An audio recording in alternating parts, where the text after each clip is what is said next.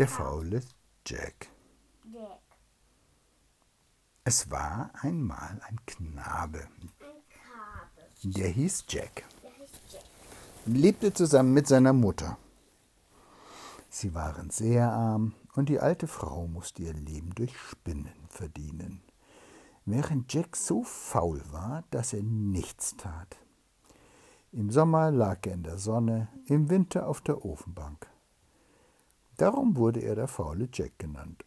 Seine Mutter konnte ihn nicht dazu bringen, etwas für sie zu tun, aber schließlich riss ihr die Geduld, und eines Montags sagte sie ihm, sie würde ihn fortjagen, sich sein Brot zu verdienen, wenn er nicht anfinge, für seinen Lebensunterhalt zu arbeiten.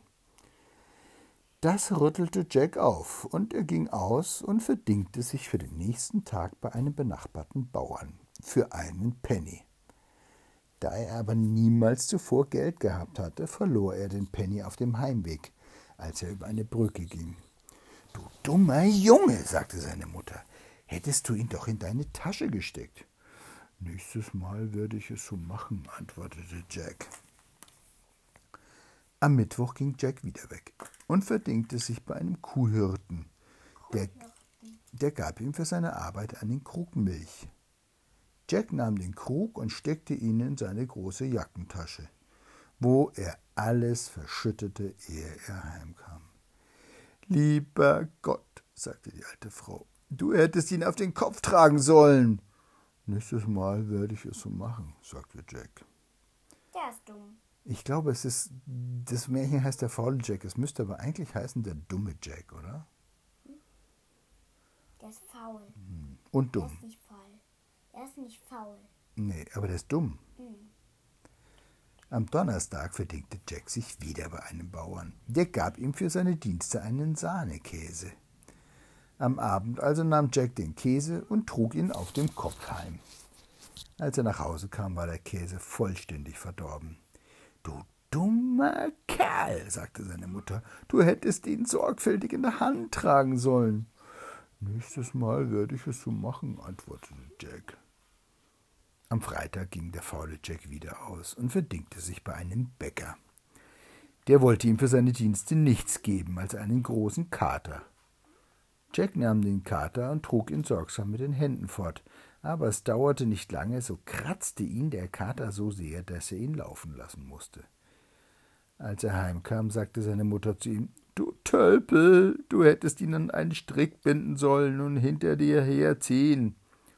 Nächstes Mal werde ich es so machen, sagte Jack. Dumm. Am Sonnabend nun verdingte sich Jack bei einem Metzger. Der gab ihm zum Lohne eine schöne Hammelkeule. Jack nahm die Keule, band sie an einen Strick und zog sie hinter sich her durch den Schmutz, so dass das Fleisch vollständig verdorben war, bis er heimkam. Dieses Mal riss der Mutter endgültig die Geduld, denn der nächste Tag war ein Sonntag, statt des schönen Bratens blieb ihr nichts anderes übrig, als Kohl zu kochen. Du vernagelter Trottel, sagte sie zu ihrem Sohn, du hättest das Fleisch auf deiner Schulter tragen müssen. Nächstes Mal werde ich es so machen, antwortete Jack. Am nächsten Montag ging der faule Jack wieder aus und verdingte sich bei einem Viehhändler, der ihm für seine Mühe einen Esel gab. Jack fand es sehr beschwerlich, den Esel auf seine Schultern zu heben, aber zuletzt gelang es ihm doch, und er ging langsam heim mit seinem Lohn. Nun begab es sich, dass an dem Weg, den er einschlug, einschlug ein reicher Mann wohnte. Der hatte eine einzige Tochter, ein schönes Mädchen, das aber taub und stumm war. Sie hatte noch niemals in ihrem Leben gelacht, und die Ärzte sagten, dass sie nicht eher sprechen würde, bis es jemandem gelänge, sie zum Lachen zu bringen. Nun sah das junge Mädchen gerade zum Fenster hinaus, als Jack vorüberging, mit dem Esel auf der Schulter, der die Beine in die Luft streckte. Und dieser Anblick war so komisch und sonderbar, dass sie in ein großes Gelächter ausbrach und augenblicklich Sprache und Gehör wiederfand. Ihr Vater war überglücklich und erfüllte sein Versprechen, indem er sie dem faulen Jack zur Frau gab. So wurde der ein reicher Mann.